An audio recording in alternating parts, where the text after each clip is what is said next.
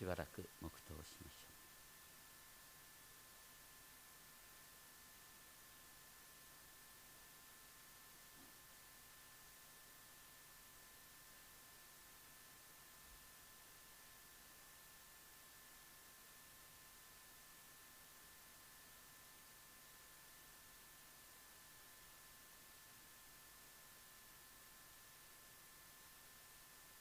う。の十字架の場面を今心で味わいました。改めて十字架の意味を私たちに教えてくださいますようこの時を見てにお委ねします。イエス様の皆によってお祈りいたします。アーメン。イエス様の十字架に向かう歩みは決して悲劇としては描かれていません。主はご自分の弟子たちのことを気遣いながら大しく十字架に向かって行かれました。イエスが十字架で息が絶えた時荘厳なエルサレム神殿の死聖上を仕切る幕が上から下まで真っ二つに裂けました。そして大きな地震が起き岩が裂けました。そればかりか墓が開いて眠っていた多くの生徒たちの体が生き返ったと記されています。そしてローマの百人隊長が十字架で死んだ犯罪人を見てこの方はまことに神の子であったと言います。ローマ軍の兵士にとって神の子とはローマ皇帝だけのはずでした。十字架で死んだイエスを神の子と呼ぶのは何とも不思議です。まさに最初の聖金曜日は世界の革命が始まった日と呼ぶことができます。昨年私はわざわざイギリスまで行ってですね世界的に尊敬されている神学者 N.T. ライト教授にお会いしてきました先生は英国国教会の代表の上院議員として2003年から7年間国政に関わったこともある方ですそれに先立つ紀元2000年にはヨベルの都市運動として開発途上国の債務免除のための先進国の協調のための働きに陰ながら力を発揮しました。そしてそこでですね先生の新刊「The Day the Revolution Began」という本をいただいてきたんですけれども僕の本を差し上げた代わりにもらった もったいない話でございますけれども革命が始まった日イエスの十字架の意味の最高という本をいただきました。ライトさんはその本の中でですねこの本をこう簡単に誘惑してるんですね。十字架においてイエスはまさに人々を隷属させている力を滅ぼされた。初代のクリスチャンにとって革命は最初の聖金曜日に起こったのだ。支配者や権力者たちは確かに死の一撃を受けた。それはそれで私たちはこの世から逃げて天国に行けるっていう意味ではなく今やイエスはこの世界の王であられる。それ私たちは主のご支配のもとで生き主の王国を宣言しなければならないという意味である。革命は始まった。それは続かなければならない。イエスに従う者は単にその恩恵を受けられるというばかりではなく王国の代理人エージェントとされたのだと記しておられます。イエスの十字架は世界を変える革命であった。例えば近代国家ではその人の出生や能力にかかわらず全ての人の基本的人権が認められています。それは犯罪者にまで及んでいます。それはイエス様が罪人の救いのためにご自身の身を犠牲とされたことを原点としています。また当時のローマ帝国では皇帝を神の子として崇めない者は死刑にされることがありましたがクリスチャンは新しい王国の代理人としてその死の脅しに屈することなく社会的弱者を受け入れる愛の交わりを築きそしてそれを広げていきました。そして300年経ってついにローマ皇帝さえもイエスを神の子として礼拝するようになりました。旧約聖書に描かれていた救いっていうのは何よりもまずイスラエルの民をエジプトの奴隷状態から解放するっていうことでした。そして旧約の後半ではバビロン帝国の保守状態から解放する。また外国の異教徒の圧政から解放するっていうのが救いだったんです。同じようにイエス様がもたらした救いは私たちをお金や権力の奴隷とするサタンの力からの解放として描くことができます。ですから救いは何よりもお金のお金の使い方とか権力との関わり方に表されるはずなんです。ライト先生は個人的にお話しした時にですね最後におっしゃったのは福音選挙では何よりもニュークリエーション新しい創造を強調したらいいよって勧めてくれました。それに対して僕は答えました。もうすでに私たちの教会のビジョンはそうなってるんですって。新しい創造をここで喜びシャロームを待ち望むってなってるんですって言ったらとても喜んでくださいました。現代の多くの信仰者にとって何よりも大切なのは自分の日々の生活を新しい創造の観点から見られるようになることではないでしょうか。コリント人の手紙第2 5章16節17節でこう書いてある。私たちは今後人間的な標準で人を知ろうとはしません。誰でもキリストのうちにあるならその人は新しく作られたものです。古いものは過ぎ去ってみよすべてが新しくなりました。と記されている通りです。新しく作られたものっていう言葉は厳密にはニュークリエーション新しい創造と書いてある。ここにいる皆さんは新しい創造なんです。ニュークリエーション。私たちがイエス様を自分の人生の主と告白するときに私たちはすでにキリストのうちにある。キリストのうちにあるものは万物の創造主である精霊を心にいただいている。それによって私たちは神の国の代理人エージェントとなっているんだ。僕はこのエージェントっていう言葉を聞くとですねあの映画のミッションインパッセブルを思い起こします。そこではですねこのエージェントがですねあの銃とか格闘能力で敵を圧倒してきますけれどもキリストのエージェントは右の方を撃たれたら左の方を向けるという無抵抗の勇気で人々の心を変えていきます。実際マルティン・ルーサー・キング牧師は無抵抗のデモ行進によって黒人の人権を回復する運動を広げました。彼の影響力が強くなった時メンフィスで暗殺されます。でもそれからたった40年経って何が起こりましたか。黒人の大統領が誕生したんです。すごいことです。またネルソン・マンデラも南アフリカの人種差別に無抵抗の運動で戦いついには南アフリカに黒人と白人が仲良く政府に入って治めるっていう画期的な政権が生み出されたんです。実は2000年来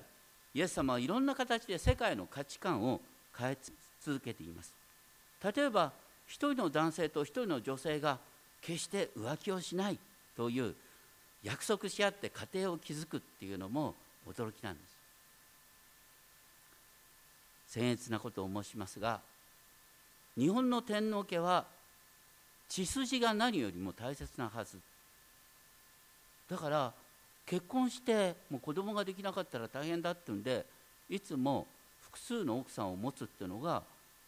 天皇家としてはとっても大切なことだったはずです。ところが100年ちょっと前にキリスト教文化が流入して以来ですね天皇ですら複数の妻を持つことができなくなった。実際それがどれほど大きなことかっていうのはイスラム教の国を見たら納得できます。とにかくイエス様は新しい神の国の価値観を創造しそれが世界の常識を時間を変えかけて変え続けているんだ。新しい創造はすでに始まっています。まもなくお金に関しての私の2冊目の本が出版される予定で作業が進んでいるんですがそこに書いたことですけども例えば会社っていうのはお金で測られる利潤を求めて動きます。しかしそれは決してお金に動かされているというわけではない。適正な利潤が確保されるっていうのは何よりもその会社の精神やサービスが多くの消費者から必要とされているということの証なんです。市場経済というのは消費者の必要と生産者の働きを結びつける成功なシステムです。それをこの数百年前に始まったんじゃなくてお金貨幣が3000年前に3000年前に発見された時から市場経済はあり続けるんです。そして市場では何よりも人々が何を望んでいるかっていうことが価格に反映されることによって生産が調整されていく。確かに行き過ぎがたまに起きた。かつてはイギリスのような国でさえですね麻薬や奴隷売買を堂々と行っていた。アヘン戦争なんてアヘンを売りつけるために中国に戦争を仕掛けたなんて愚かな話もありました。しかしキリストの福音が時間をかけて人々の意識を変えていきました。ごく普通の人々が聖書を自分への神からのメッセージとして読むようになったのはごく最近のことなんです。それとともに人々の価値観が変わってきています。ごく普通の若者が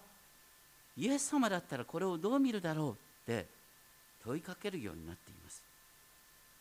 今や普通の人がですね麻薬や人身売買に自分のお金が使われるなんていうことは決して許さないという姿勢を持つようになっています。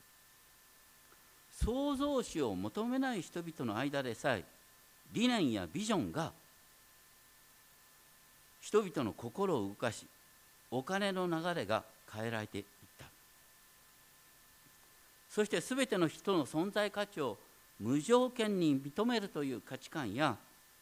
軍事力や権力によって自分の願いを実現しようとしてはいけないっていう価値観など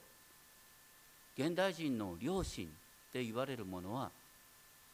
よくよく見るとどこから始まってるかとみんなイエス様から始まってるんです。すごい変化を起こしてるんです。多くの信仰者は神の国がこの地に広がられることを願っています。まずそのために私たちに私たちにとっての福音理解がですね早いところこの生きにくい世界から逃げ出したい。天国に早く行きたいっていうのが福音なんですか？そうじゃないんです。福音とはね新しい天と新しい地を待ち望む。この世界が平和に満ちた世界に変わるのを待ち望む神様は確かにそれをしてくださるんだ。ということを願いながらそのために生きるようになる。実生活に生かされるのが福音なんです。そしてビジョンを実現するために何よりも大切な道具はお金です。ところでその世界の変革を願う際に注意すべきことがあります。この世界は人類の父祖アダムが自分を神のようにした結果すでに呪いのもとにあるっていうことです。そこでは常に神々となった人と人との利害の対立があり理想と理想がぶつかり合って戦争が起こるんです。戦争は理想が衝突した結果として起きているんだ。それは家庭でもそうです。サタンはその背後でお金と権力こそが問題解決の鍵なんだって支えて人をお金と権力を礼拝するものへと変えようとして画策し続けています。しかも言うことを聞かないとぶっ殺すぞというですね脅しがそこに入ってくる。その背後にサタンがいるんです。それに対し神の御子は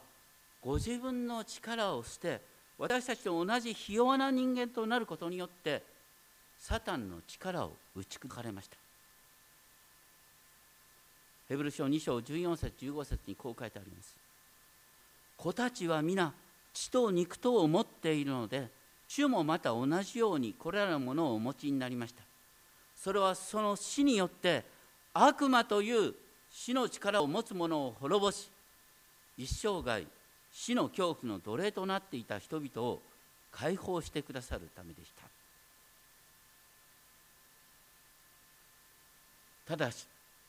サタンはイエスの十字架と復活によって自分の敗北を悟りましたけれどもその途端必死に断末魔の抵抗を続けています。ですからこの社会では福音によって世の人々の価値観が清められていくっていう進歩とともにですねサタンの圧倒的な働き最後の悪あがきがあるから時代とともに良くなりはしないっていう現実がある。それが黙示録に書いてあります。黙示録17章にすべての陰婦と憎むべき者との母大バビロンが政治権力と結託して富の支配の横暴が起きるって記されている。それはすでに当時のローマ帝国においてですね現代のユーロ圏よりも広い範囲にわたって統一通貨を使ってた。ユーロなんてローマ帝国と比べて比べたらチャチなもんですよ。もうグローバル市場経済は2000年前に実現してたんです。そういう中で何が起こったかっていうと、ね、富の支配が富と権力が結びついた支配格差が生まれてた現代のグローバル経済において何が起こるかというと、ね、有名な中間層が没落するっていうことにおいてですね結局社会の矛盾が現れる。そうするとですね民族主義の台頭また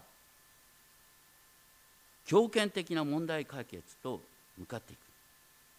サタンはその背後で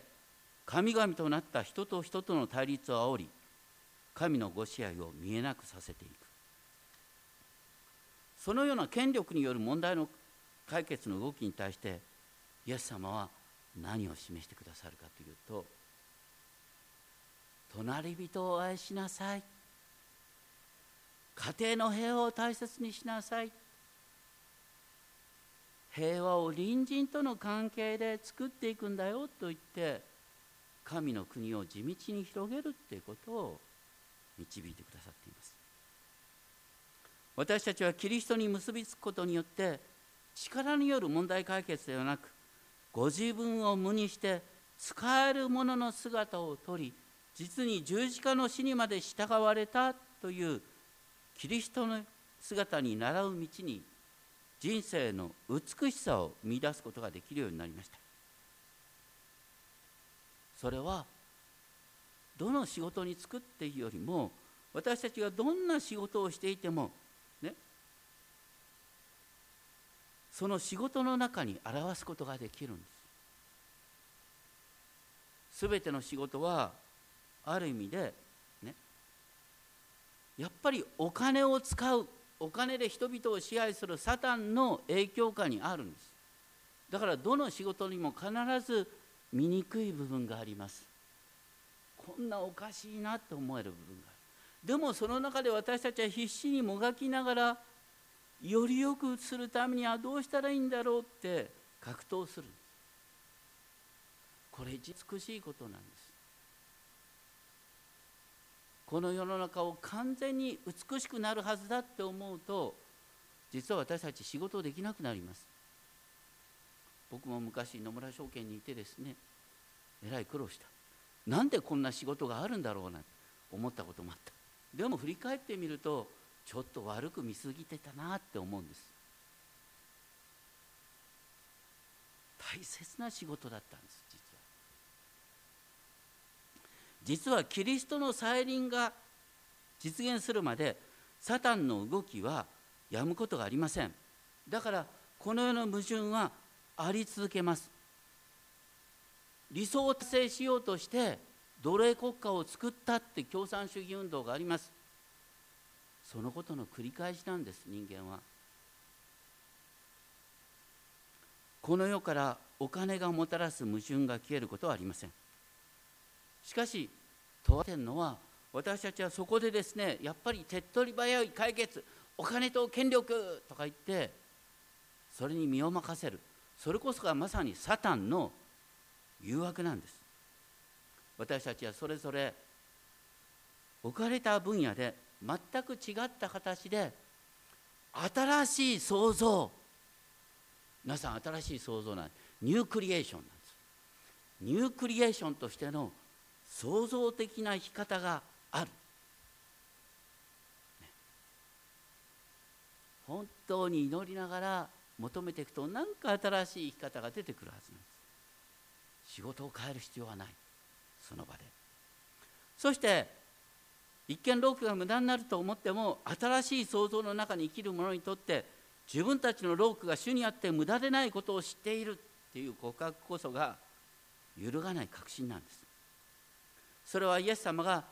死者の中からの発音としてよみがえってくださったからです。市場経済やお金の暴走を批判することは誰にもできます。聖書はそれ自体を罪悪視しまたそれから離れることを進める代わりにこの社会に出ていって格闘ししかもその中で富と権力に奴隷富と権力の奴隷にならずに死に至るまでキリストに忠実な生き方を求める。それを求めておられます。そしてなんと今私たちの内側に天地万物の創造主ご自身が精霊として住んでくださっているんです。私たちをこの矛盾に満ちた世の中に使わし神の形小さなキリストとして用いてくださいます。聖書の中にタラントの例えとか皆の例えがあるように神様は私たちに与えられた賜物やお金を神の国のビジョンのために豊かに用いることを期待しておられます。どの音楽家でも芸術家でも本当に神の国の美しさを表現するために日々鍛錬に励んでいる。ところがお金の使い方をどれだけ鍛錬しているか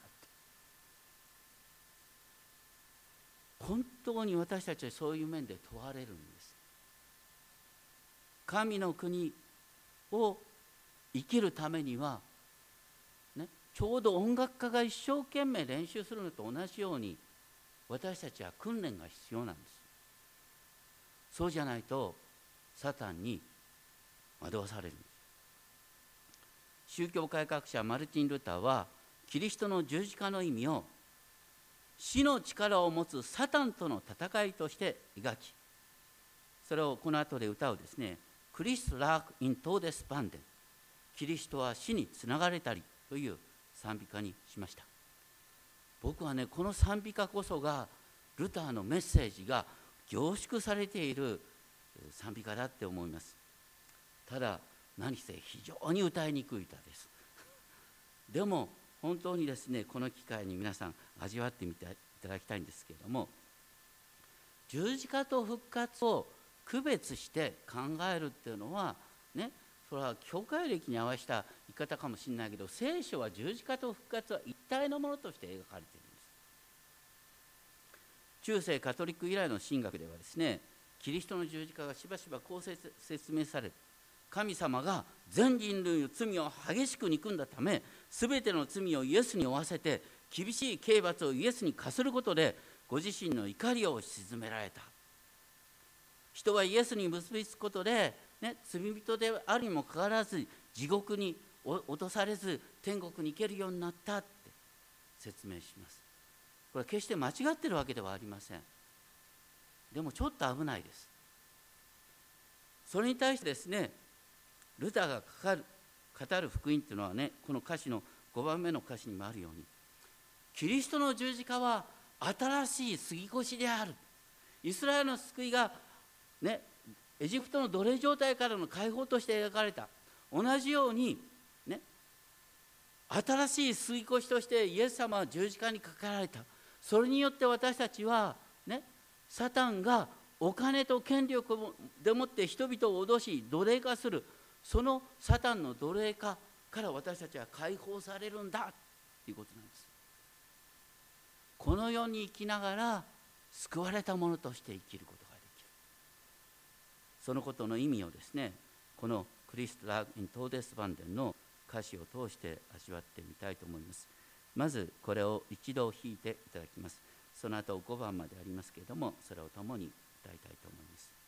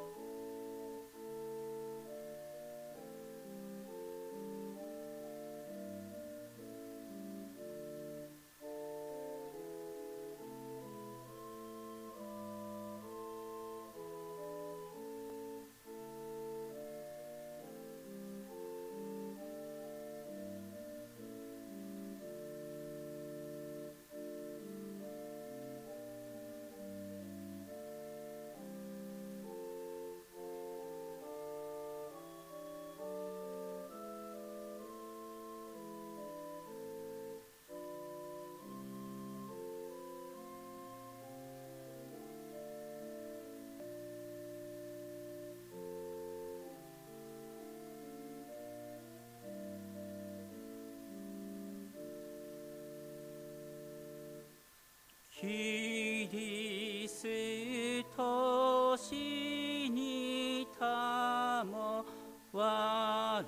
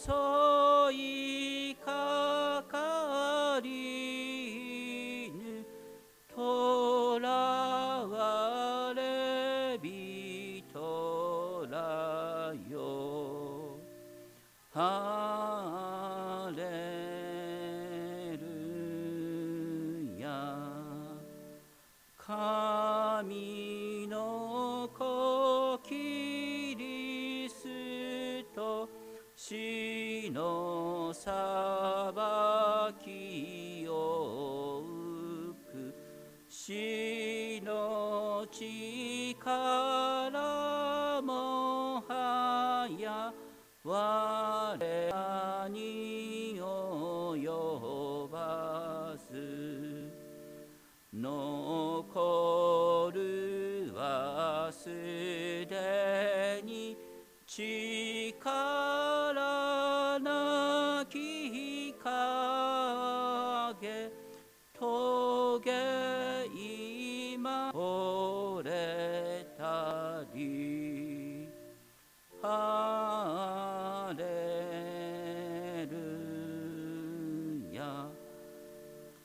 く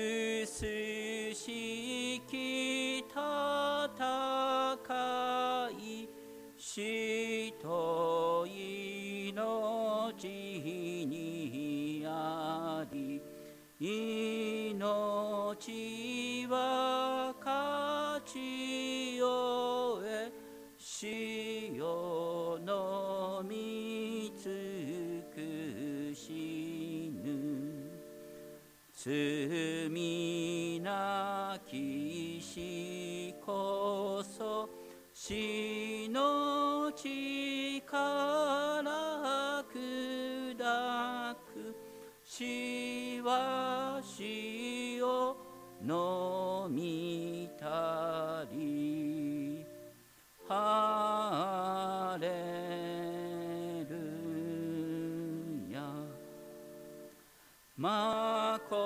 ことの杉越し三神の子羊燃え立つ愛もて十字架にほふらる。きその地た